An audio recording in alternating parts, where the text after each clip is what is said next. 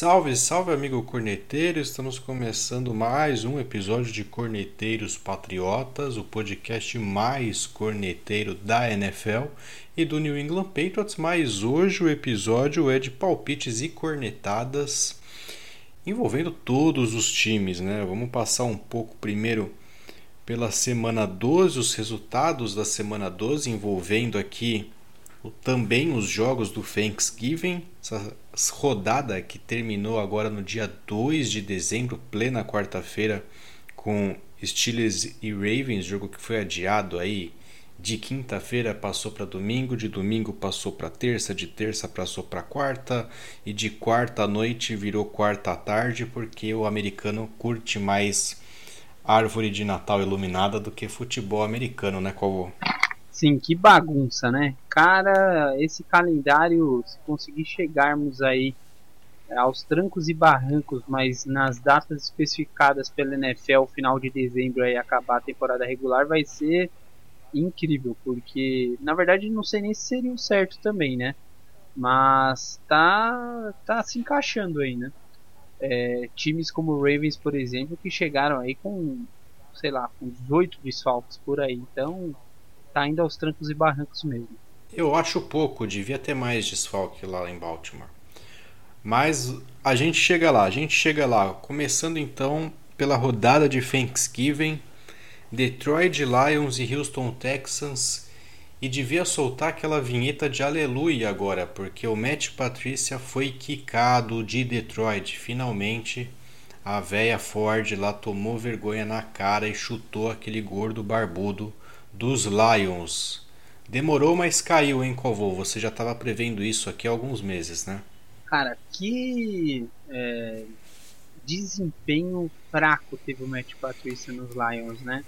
Você vê um coordenador defensivo, que aí, por exemplo, o Brian Flores nos Dolphins privilegiando a defesa, defesa muito forte e tal, uma equipe bem equilibrada, ele conseguiu, muito pelo contrário, destruir o Detroit Lions, uma defesa pífia, um ataque fraquíssimo.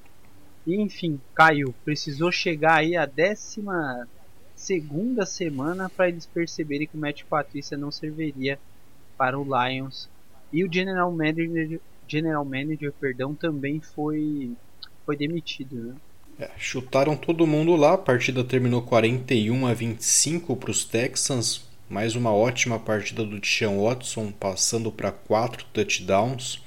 318 jardas, destaques aqui para o Fuller com 171 jardas e 2 touchdowns e para o pipoqueiro do Cooks com 85 jardas em 5 recepções.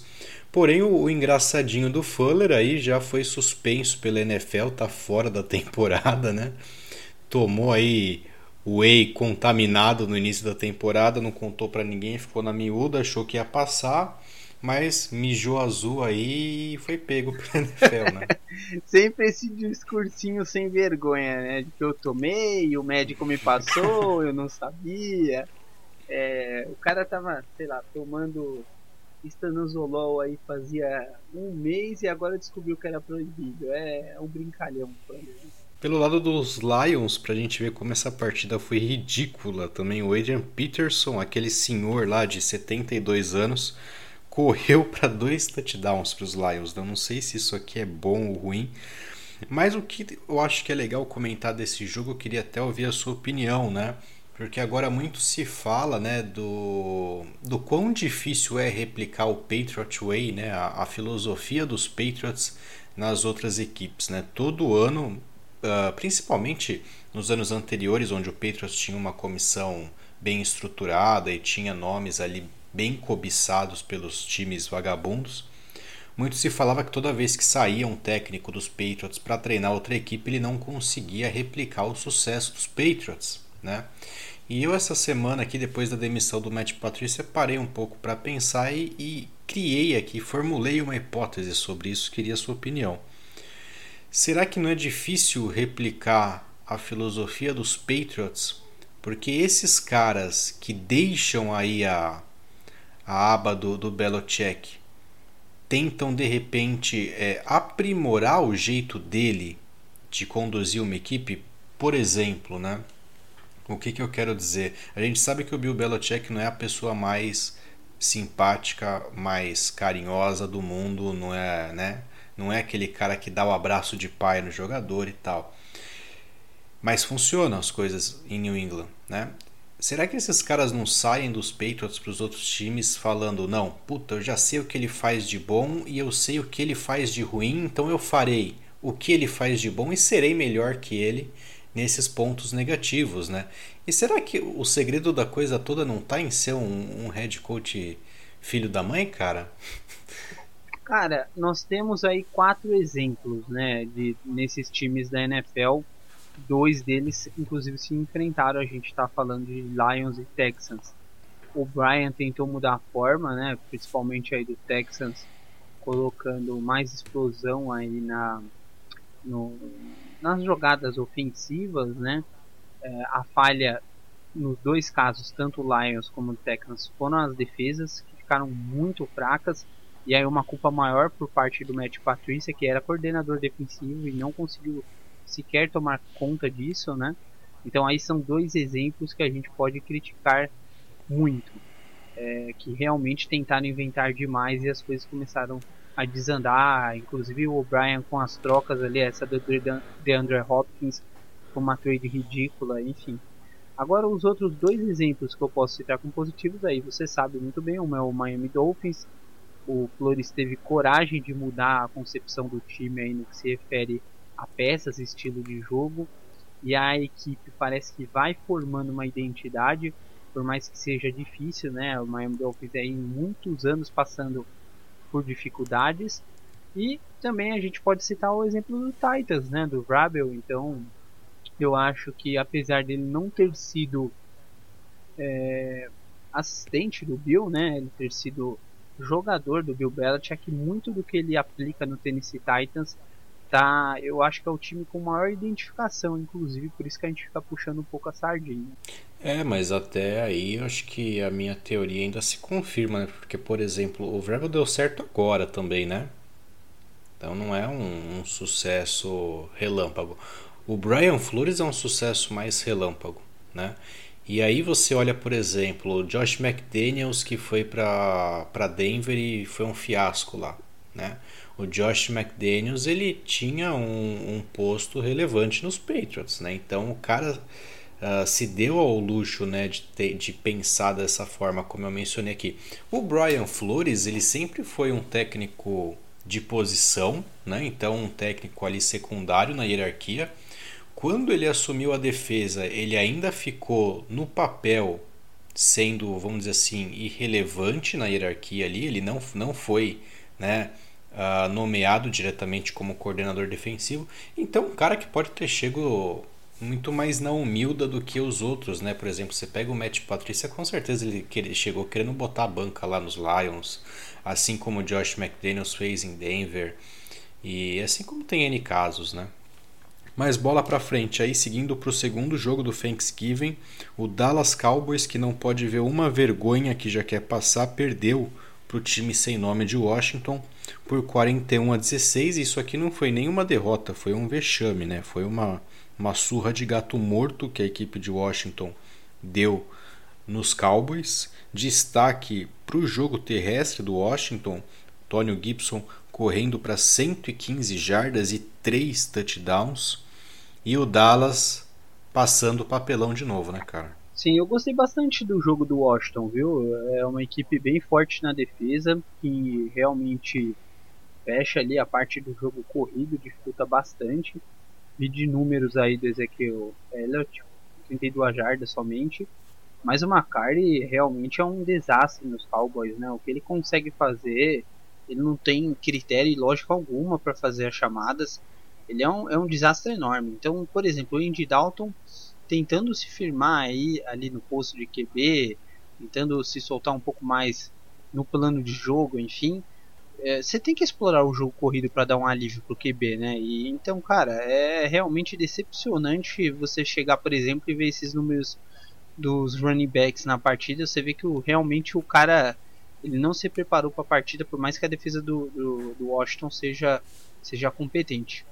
pelo outro lado, o Washington demonstrou gostei bastante do Alex Smith. Ele é um cara, me parece um tanto quanto frio ali lançando os passes, né? Ele não tem aquela explosão, aquele braço forte para passes tão longos assim, igual a gente observou no Chiefs.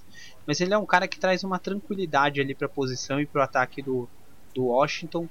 E realmente o Ruskins, pelo visto, vai embora, né? Esse cara aí realmente tende a ser um dos grandes fiascos dos últimos anos aí, em termos de previsão de quarterback nos drafts aí que tinham bom, boas notas, bons grades, só que é uma decepção muito grande. É, eu já falei que isso não é culpa do jogador, isso é culpa da equipe vagabunda que seleciona ele, né? Mas se quiser saber mais um pouco sobre essa minha teoria, aí volte uns episódios que você escuta ela por completo aí na íntegra. Antes de falar dos jogos de domingo, vamos fazer aqui o merchan básico que a gente sempre esquece, né? Você que está ouvindo esse programa ou assistindo esse programa, não esqueça de deixar o seu like aqui nesse vídeo. Se estiver assistindo pelo YouTube, aproveita já se inscreve no nosso canal, ajuda bastante a gente a divulgar esse conteúdo. Se estiver nos ouvindo pela plataforma de streaming, se estiver ouvindo pelo Spotify, segue a gente também, dá aquela força, segue a gente no Instagram, deixa o seu like lá nas nossas publicações, tem muito conteúdo legal que a gente solta para vocês por essas plataformas. Mas beleza, Calvô. Domingão chegou então Buffalo Bills 27, Los Angeles Chargers 17. Chargers que enfrentam o nosso Patriots na próxima semana. O Justin Herbert de novo tendo números consideráveis aqui, 316 jardas, um touchdown. Teve uma interceptação também. O Eckler voltando para a equipe, correndo para 44 jardas e recebendo 85 jardas, também foi destaque. Keenan Allen, como sempre, carregando aqui em touchdowns e recepções os Chargers também. 40 jardas, um touchdown para ele. Do lado dos Bills, uma equipe bem operária, né, cara? O, Josh Allen, 157 jardas, um touchdown, uma interceptação. Cole Beasley passando para touchdown aqui numa trick play pelo lado dos Bills. Jogo terrestre, destaque para o Singletary, que resolveu aparecer para a vida de novo, né? 82 jardas para ele. E basicamente isso, cara. O que, você tem a dizer aí dos Bills, é, concorrente de divisão dos nossos Patriots, e dos Chargers, futuro adversário da equipe de New England? É uma equipe é, que atrapalha bastante o Bills, enrosca o jogo, uma equipe que principalmente o jogo terrestre aí vem procurando alternativas com o Zach Moss e o Singletary, né? Enfim, e mas tá tá levando pelo visto é, tende a seguir a minha previsão aí que o Bills vai conquistar a divisão aí depois de, de vários anos, né? Enfim, eu acho que ainda tem condições para isso.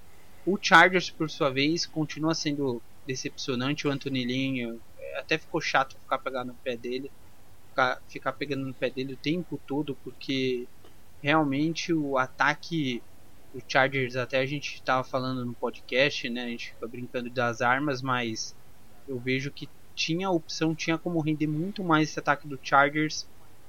E o jogo terrestre com Eckler não, não apareceu nessa partida. Eu acho que até para preservar, visto que o o Eckler ficou fora aí durante algumas semanas por conta de lesão, então é, o Chargers, o que vier aí ao decorrer da temporada vai ser lucro. O mais interessante aí é dar experiência e bagagem ao Herbert para o próximo ano.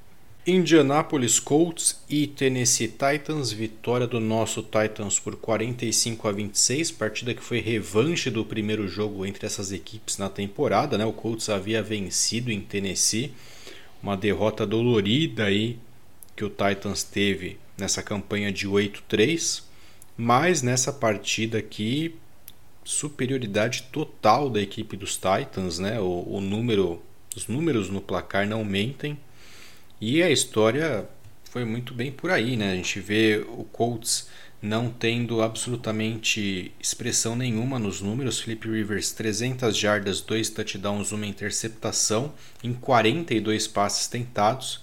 Mas olhando o jogo terrestre dos Colts, números totalmente inexpressivos. Nahin Hines, aí, a grande sensação running back dos Colts, apenas 29 jardas no jogo.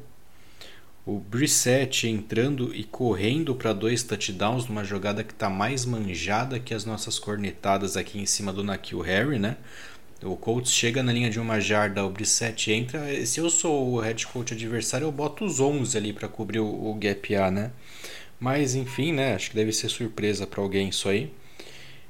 Pelo lado aéreo da coisa nos Colts, o T.Y. Hilton sendo grande destaque, 81 jardas, um touchdown, mas nenhum número muito relevante. O Titans aí é, vem avalanche de números, né? O Ryan Tannehill criticados por muitos, mas não por mim, passando para 221 jardas, um touchdown uma surra do Avatar Derrick Henry para cima dos Colts. Henry correndo para 178 jardas, 3 touchdowns nessa partida em cima dos Colts. AJ Brown recebendo 98 jardas, um touchdown recebido e um touchdown em retorno de onside kick. Para completar aqui, o Corey Davis também 70 jardas, bons números do Corey Davis em apenas 3 recepções. Passou o carro, né, Calvo? Sim, e uma partida, né, antes de você comentar, uma partida que era muito esperada, porque as duas equipes aqui estavam páreo a páreo para brigar pela divisão, né? Ambas entraram nesse jogo com o mesmo recorde, 7-3, né? Sim, duas defesas muito fortes, né? Então o que ficou é, como destaque dessa partida é a questão do Titans ter realmente imposto um jogo corrido com Derrick Henry e a gente sabe que com um jogo corrido sendo muito efetivo, o jogo aéreo para o Tannehill acaba sendo mais fácil, acaba fluindo melhor. E é essa a chave do Titans, né? Você quer ganhar o jogo, o Titans precisa correr bem e dar espaço para o Tannehill, vencendo assim.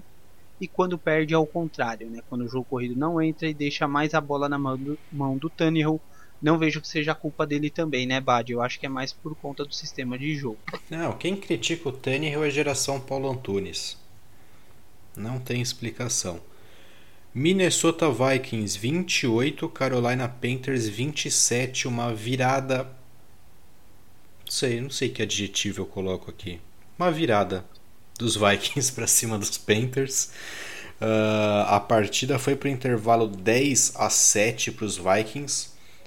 E aí legal, né? Porque o terceiro período foram 14 pontos de Carolina, 14 a 0 em cima dos Vikings.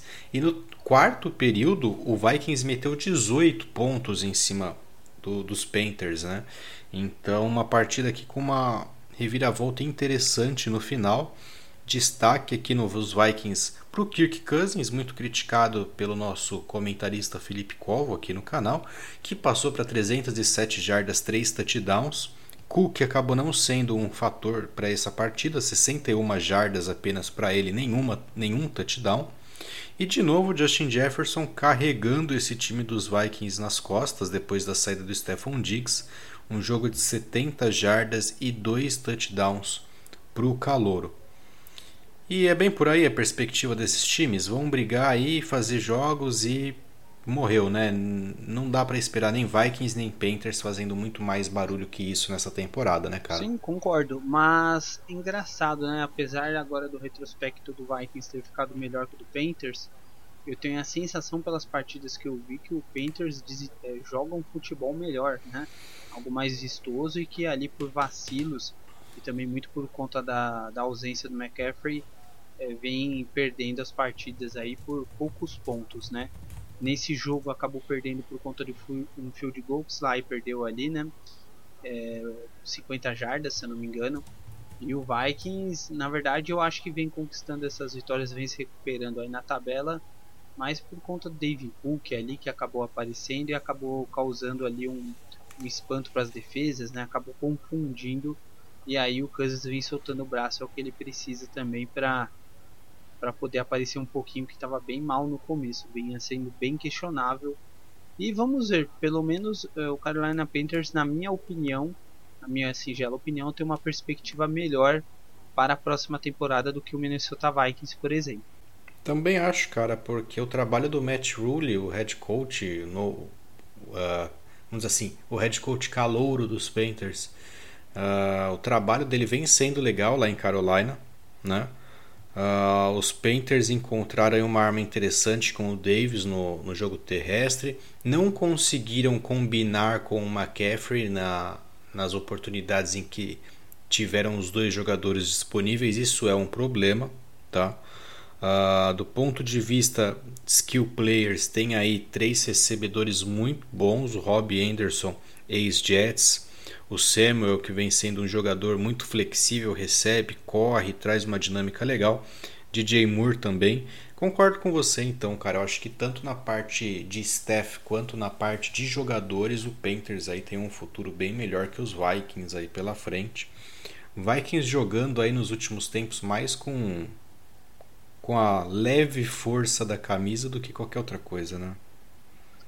Sim, exatamente. E o Cousins é, não parece ser aquele QB que vai trazer alguma uma conquista, alguma temporada muito boa para o Minnesota Vikings. Ele é muito inconstante e muito pelo contrário, o Ted Bridgewater eu acho que encontrou ali realmente um time ele, onde ele pode se preservar durante alguns anos aí para tentar conquistar alguma coisa.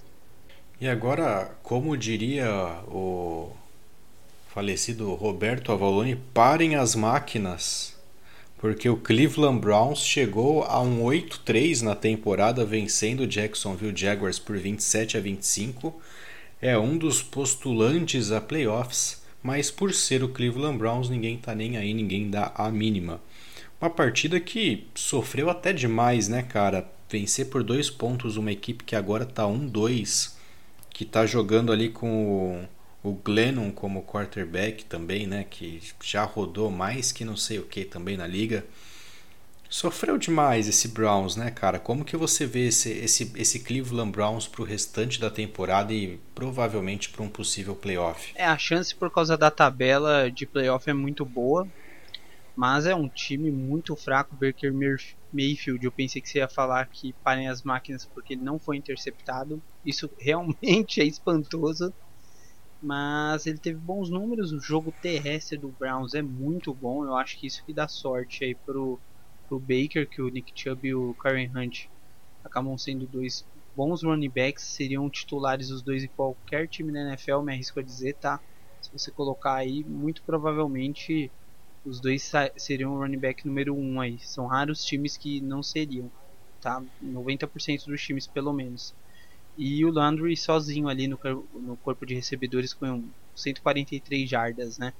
Parece que o Higgins não, não, vem demonstrando aí uma química com o Baker. Aliás, ninguém tem química com ele. O Austin Hooper que alargou largou o Falcons onde tinha o Matt Ryan fazia os seus touchdowns foi inventar de ir para o Browns ali para fazer um ou outro touchdown também. Então, realmente é uma equipe que vai chegar aos playoffs ali no wild card, mas só isso mesmo.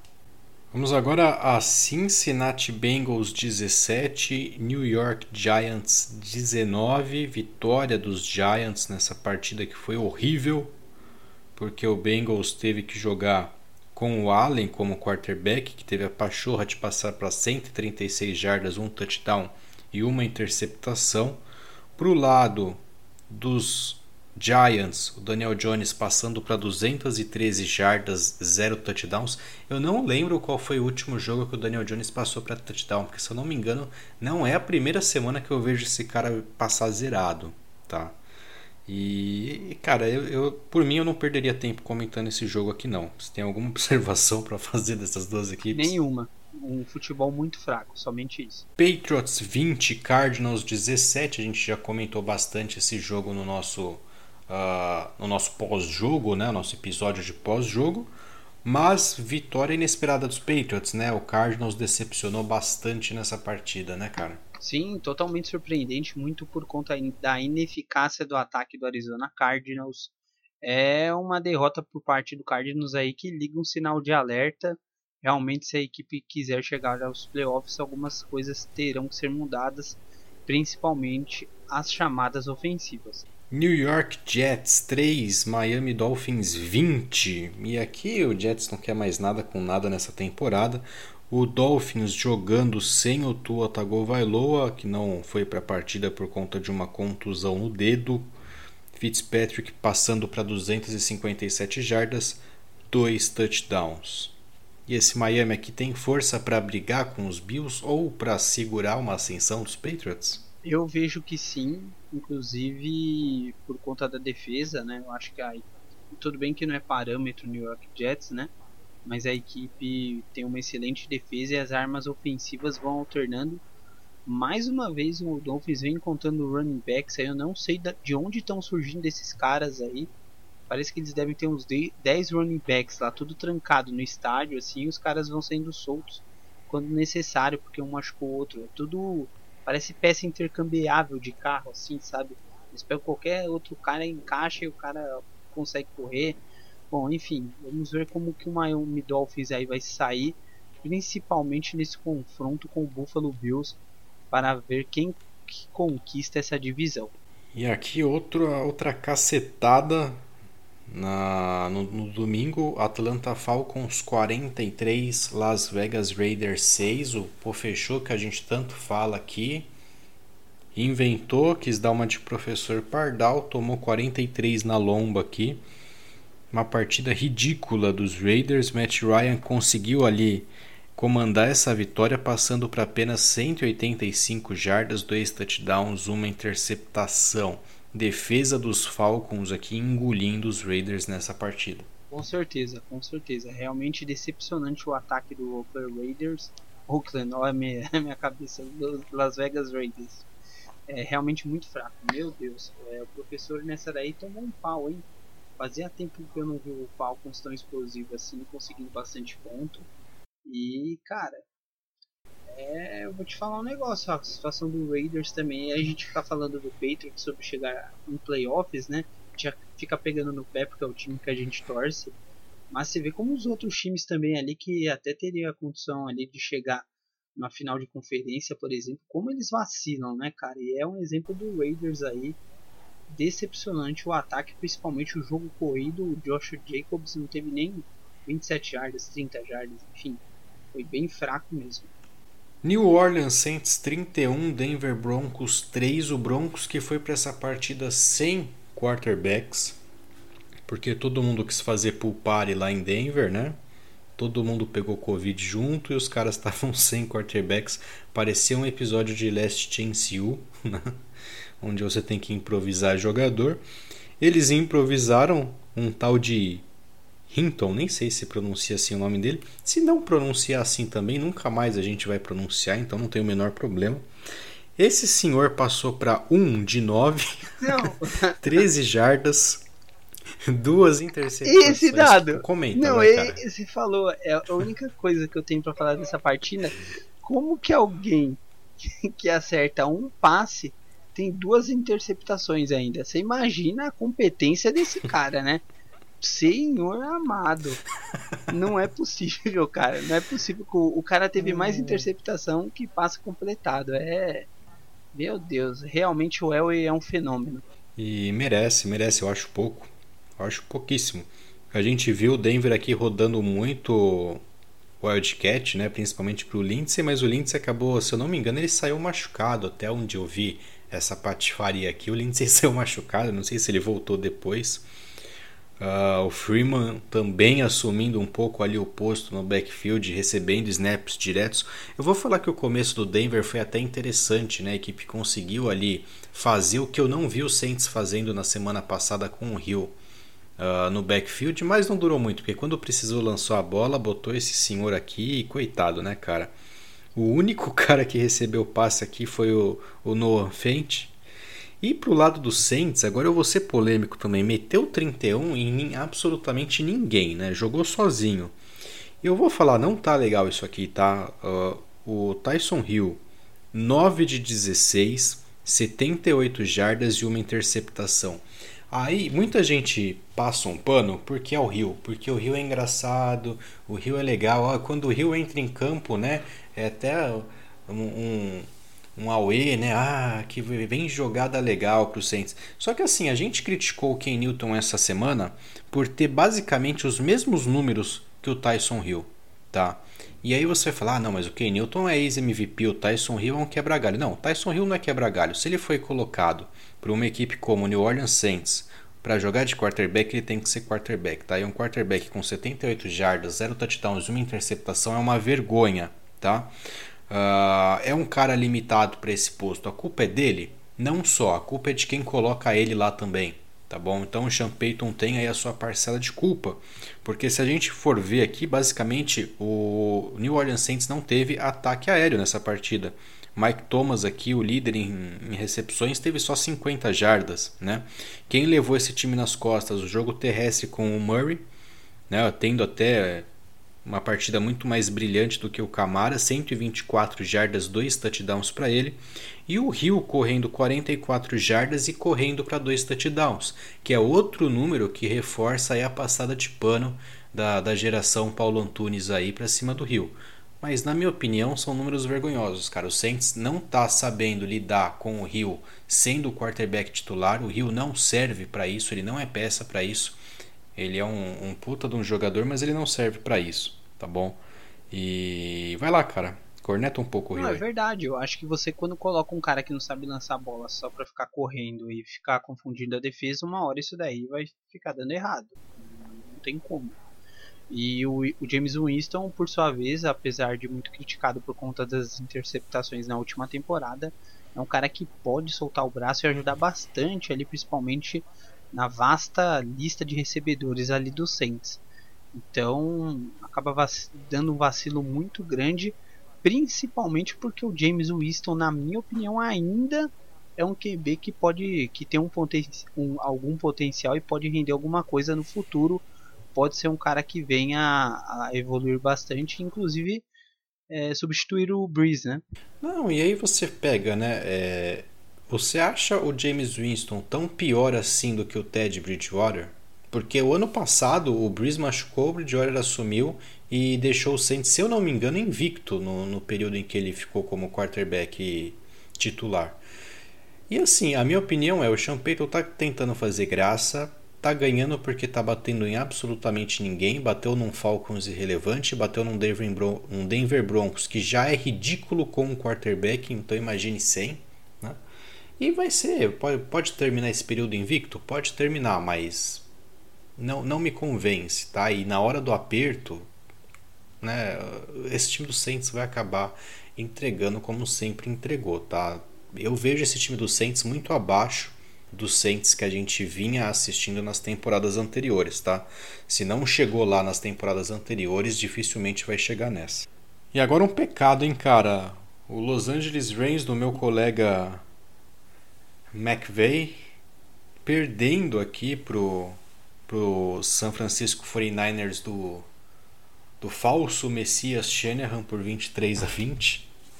Uma partida de destaque para o zumbi de Samuel, né, que saiu da cova aqui para 133 jardas e eu deixei esse imbecil no banco do meu fantasy.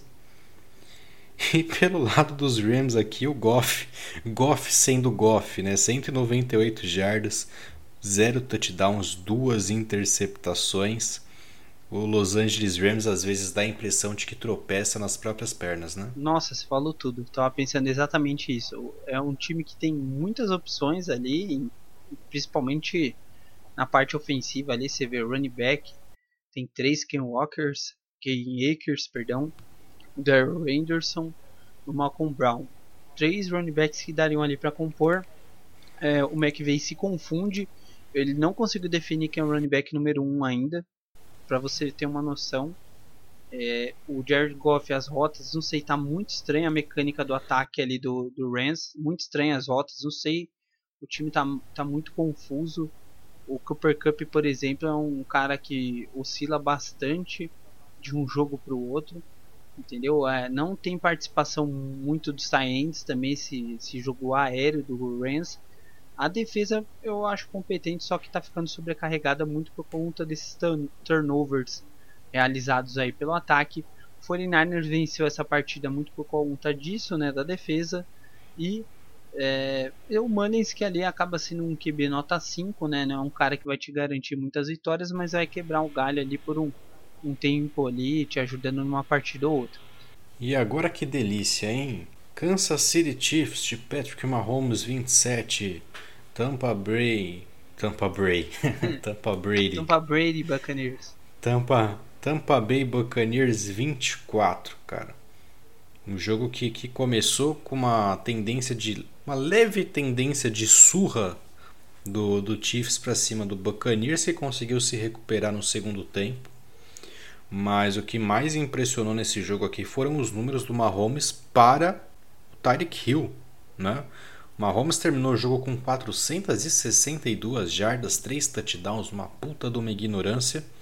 O Tyreek Hill, wide receiver, tá? tá te... Olha, se juntar, por exemplo, os números do Tyson Hill e do Ken Newton passando a bola, não dá os números do Tyreek Hill recebendo passes nesse domingo.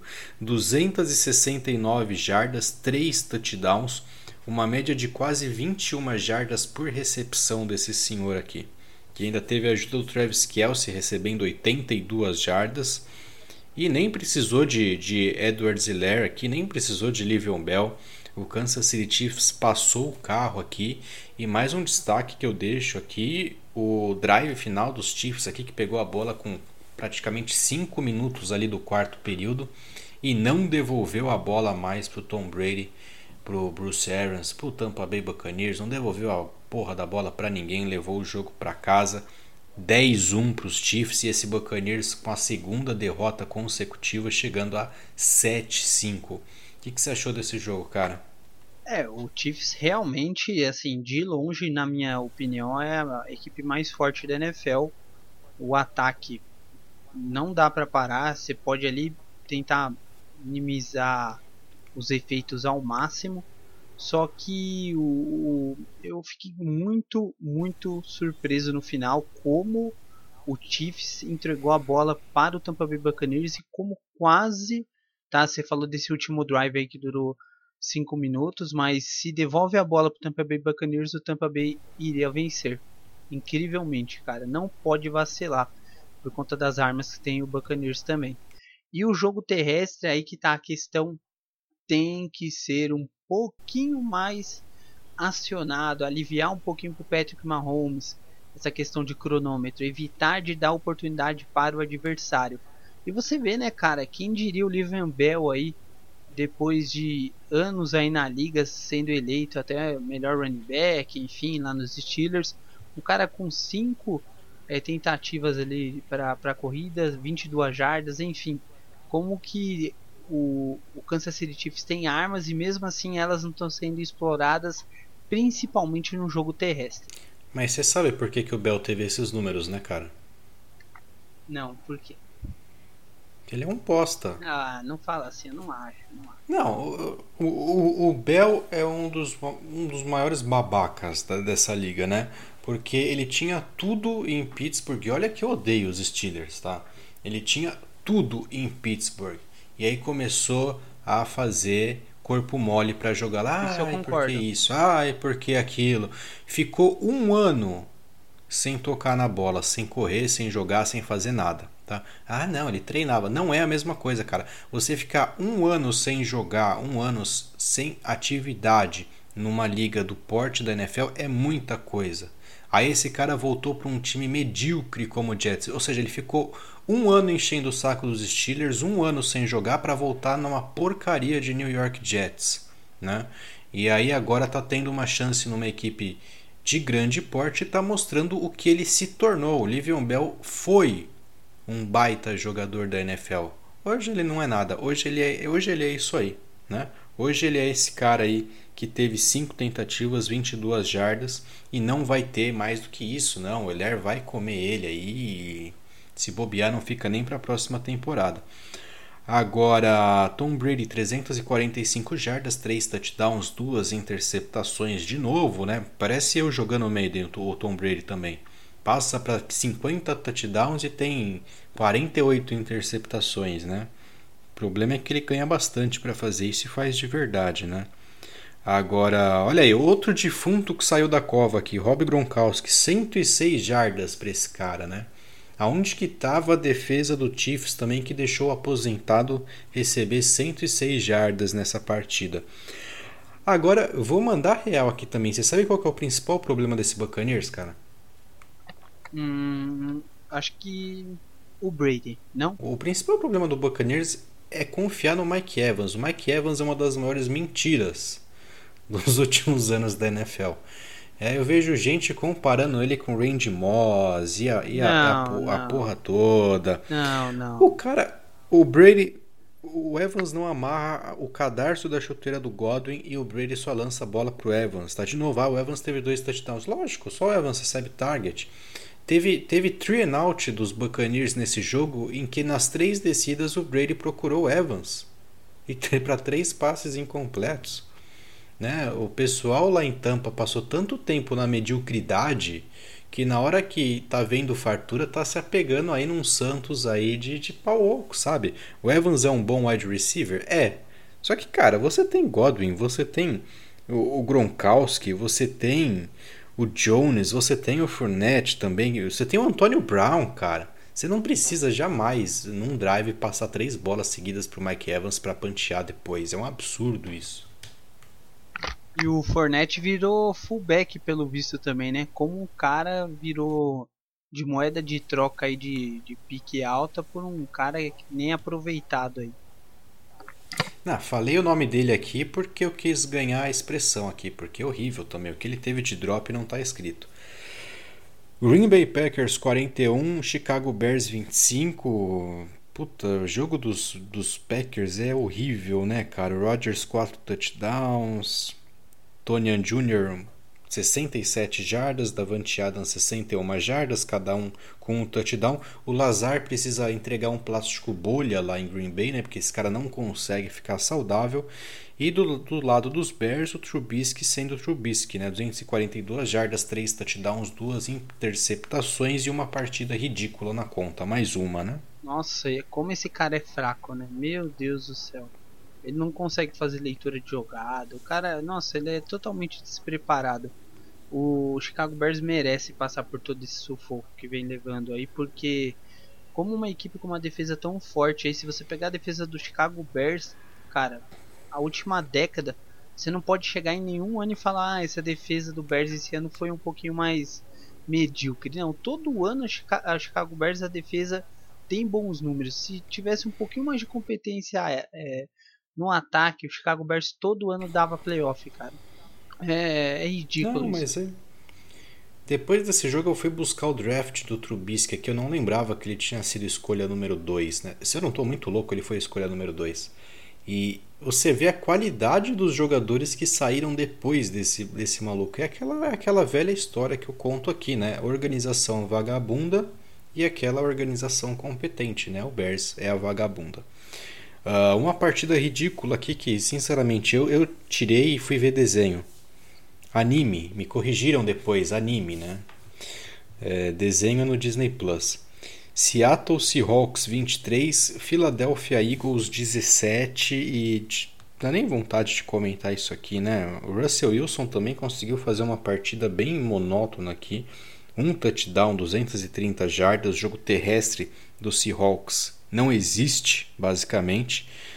E aqui, dado triste, né, para você, torcedor dos Patriots, para mim, torcedor dos Patriots, Metcalf, 177 jardas recebidas, né? Vamos fazer um balanço do domingo. Metcalf, 177 jardas recebidas. Nakil Harry, sabe quantas jardas para ele, Covô? É... Ele teve jardas? Teve. Chuta aí quantas. É... Ah, você falou 10. Menos duas. Ah, perto, hein? Quase acertei. Menos duas. Hoje eu tava ouvindo uns podcasts gringos aí, o pessoal lá fora tá falando que o wide receiver na Kill Harry tá sendo utilizado mais como fullback do que qualquer outra coisa. E faz, faz muito sentido, né? É, ele só serve no screen pass ali para bloquear mesmo alguém, que isso é a única coisa que ele consegue fazer. Carson Wentz tem futuro na NFL? Cara, eu vi um dado bem preocupante sobre o Carson Wentz, né? Eu tinha uns cinco nomes de QB ali que decaíram muito de um ano para o outro em termos de rendimento. É, normalmente esses outros, na verdade, os outros quatro quarterbacks é, já estavam acima de 30 anos ali, né? Tinha o Steve Young, se eu não me engano, uh, tinham outros nomes mais conhecidos aí, até posso ficar buscar essa informação melhor aí, mas o Carson Wentz estava no meio dessa lista, cara, bem preocupante, né? Normalmente você vê QBs aí perdendo rendimento de um ano para o outro quando chega ali a, acima dos 30, né, por conta da questão física, etc. E o Carson Wentz já chegou ao fim da carreira aos 28 anos. Vai entender, né? E partida finalizada nessa quarta-feira, Steelers 19, Ravens 14. Esperava mais desse jogo, tá? Apesar dos de todos os desfalques. Destaque aqui, puta, eu ia fazer um destaque aqui que foi ridículo também. Eu ia falar destaque pro RG3. Só que ele teve 33 jardas passando a bola, uma interceptação. e aí entrou o McSorley, sei lá como fala o nome desse cara, outro que a gente nunca mais ouviu falar. 77 jardas para ele, um touchdown em conexão com Marquis Brown. Mas foi legal de ver o RG3 correndo de novo. Ele conseguiu correr bem e vou dizer que ele correu até melhor do que o Lamar vinha fazendo nos últimos jogos, hein? Cara, mas a, o grande destaque dessa partida é os, os Steelers. Realmente não sei como ter uma campanha invicta, viu? Quantos drops nesse jogo, meu Deus do céu, como a equipe vacila. Se esse McSorley tivesse entrado antes, talvez o Ravens tivesse conseguido a vitória, viu? É, realmente os Steelers têm uma tabela fácil, por isso que eu credencio atacar esse, esse placar aí, esse panorama na verdade, viu? É realmente decepcionante é, a partida dos Steelers, tendo em vista o tanto de desfalque que tinha o Baltimore Ravens poderia ter perdido o jogo se tivesse devolvido a bola, né? Mas eu levantei a tabela dos Steelers aqui, né? Só pra gente ver como bateu em, em ninguém também. Giants na primeira semana, Broncos na segunda, Texans, Eagles, Browns, Titans. Acho que o Titans foi a única equipe competente que o Steelers jogou aqui. Ravens, e não dá para falar que esse Baltimore Ravens é uma boa equipe esse ano, não, viu? Equipe mediana. Cowboys, Bengals e Jaguars. E agora Ravens de novo. Então, uma tabela aqui que, cara, se não tivesse. Foi para 10 ou foi para 11? Agora eu fiquei na dúvida. Se não tivesse 11-0, estaria 10-1. Tá? Eu só vejo Titans com possibilidade de bater nesses Steelers aqui. Possibilidades reais, tá? O jogo foi bem parelho, foi 27 a 24 esse jogo aqui. Então isso explica, de novo, acho que esses Steelers, ele na primeira apertada que tomar nos playoffs vai espanar tá? Não vejo muita coisa nesses Steelers. Mas vamos então para a semana 13, qual vou não tem Thursday Night Football, graças à organização da NFL, então partidas apenas no domingo 6 de dezembro, começando a faixa das 3 da tarde. Atlanta Falcons e New Orleans Saints ainda sem Drew Brees, né? O Falcons foi ali há duas semanas o primeiro adversário do Tyson Hill. Você acha que vão apresentar uma resistência maior nessa semana ou continua elas por elas e o Saints leva? Não, acho que tem uma resistência maior sim. É, eu acho que já ficou um pouco manjado agora essa questão Tyson Hill. E eu acredito na vitória do Falcons. Eu acho que eles vão conseguir dar o troco nessa partida. Olha, eu vou de Falcons também, viu? Tô achando que tem tudo para ser aí um uma superação aí dessa equipe do Falcons aí e sabotar essa sequência do Tyson Hill. Tennessee Titans e Cleveland Browns aqui, apesar dos recordes, eu não vejo o Browns fazendo frente para a equipe do Titans. Não, realmente, realmente. E nessa partida aí você pode colocar muita pressão em cima do Baker Mayfield. O Vrabel sabe muito bem que tem que assustar um menino para poder vencer eu acredito numa vitória até tranquila por parte do Titan. Clássico e relevante aqui na semana 13, Chicago Bears e Detroit Lions. E. Sei ah, lá, eu vou de Lions. Verdade, né, cara? Verdade. É, é, sempre assim, né? Derrubou o treineiro, agora o time engata uma sequenciazinha aí, apesar de ser medíocre também. Vamos de Lions, vamos de Lions, vamos junto aqui. De Lions aí para dar apoio à, à demissão de Matt Patricia. Miami Dolphins e Cincinnati Bengals aqui, o Bengals morreu, morreu, tá? Seria uma partida legal se tivesse o Tua e o Burrow, né? Mas infelizmente nenhum dos dois é, estará presente. Partida fácil aí também para o Miami Dolphins conquistar mais uma vitória. Minnesota Vikings e Jacksonville Jaguars, outra partida aqui de chorar também, mas eu acho que o Vikings ainda almeja alguma coisa. O Jacksonville já se entregou aqui. O Jacksonville não conseguiu ser competente nem para perder todas, né? Tem uma vitória esse time na temporada ainda. Né? É, o Jaguars está no projeto Trevor Lawrence porque ele é da Flórida, realmente entregou os pontos. Uma vitória do Vikings aí. Agora um duelo de divisão que pode ser interessante, né? Houston Texans e Indianapolis Colts.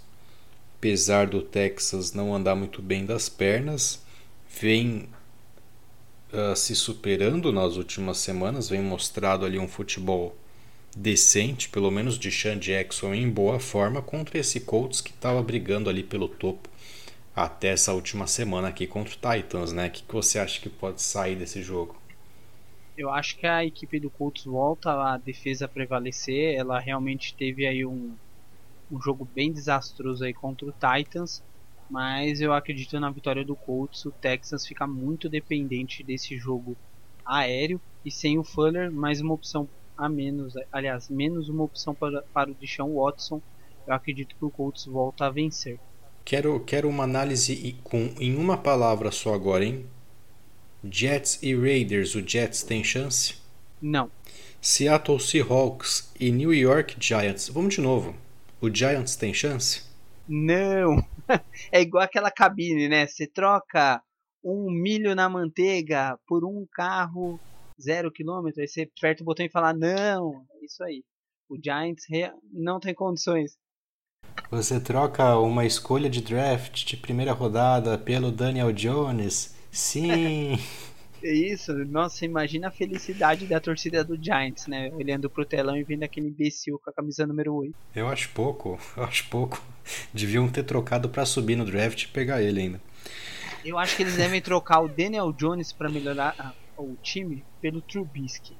Arizona Cardinals e Los Angeles Rams aqui, uma partida interessante da divisão, hein?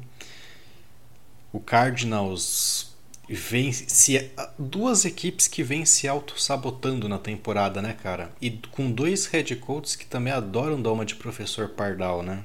Cara, é verdade, gente. São duas equipes que, em tese, até decepcionam um pouco porque podem apresentar um, um futebol melhor. Cara, eu vou. Eu vou de Reigns, hein? Eu acredito que a defesa do Reigns é mais forte, isso que vai fazer a diferença. Eu vou de Cardinals então, porque precisa ter um jogo que a gente discorde, né? Então tá bom. Mas vão ter outros aí, hein? Los Angeles Chargers e New England Patriots. Não dá para ter certeza. Eu descobri, eu descobri hoje ouvindo também outros podcasts é, lá americanos, né?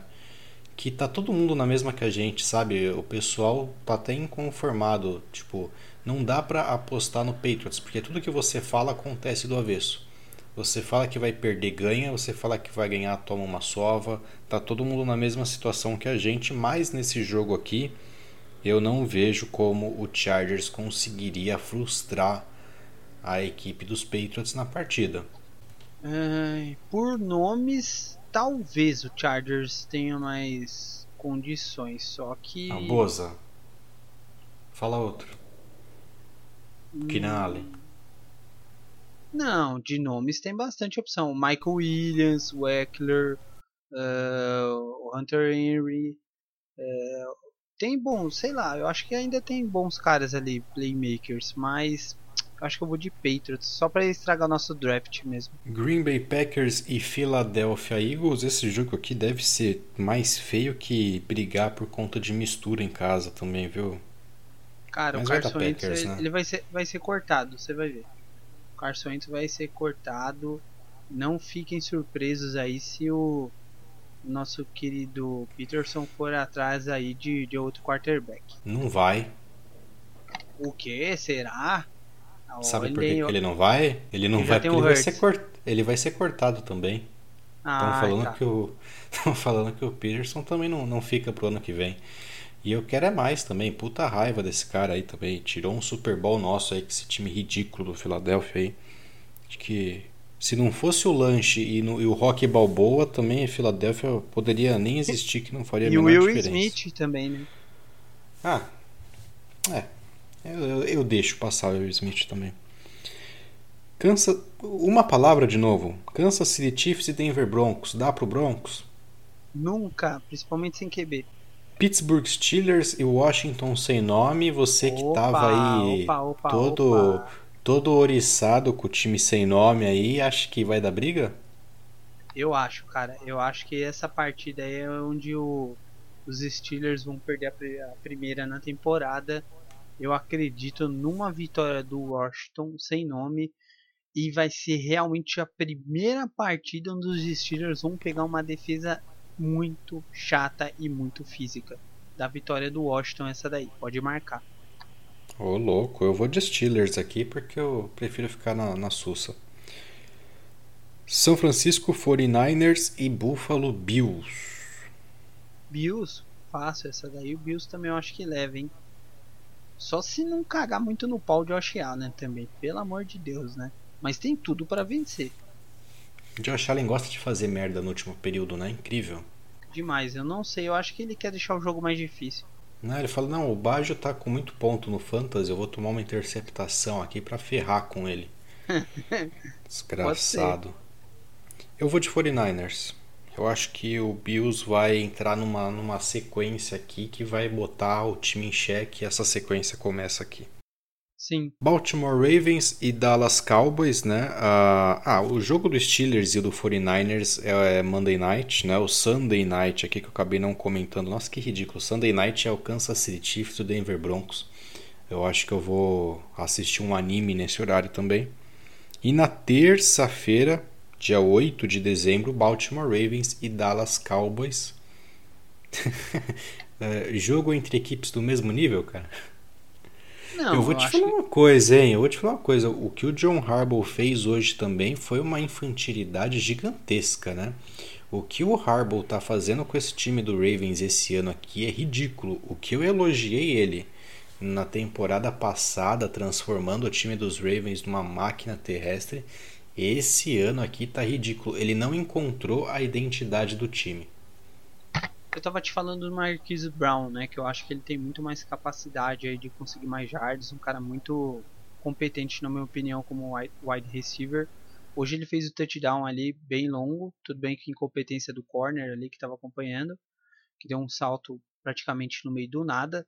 Mas eu acredito que eh, as armas do Ravens, ofensivamente falando, não vêm sido bem exploradas. Vi de Andrews também que é um dos maiores tight da liga e realmente não, tem números expressivos esse ano.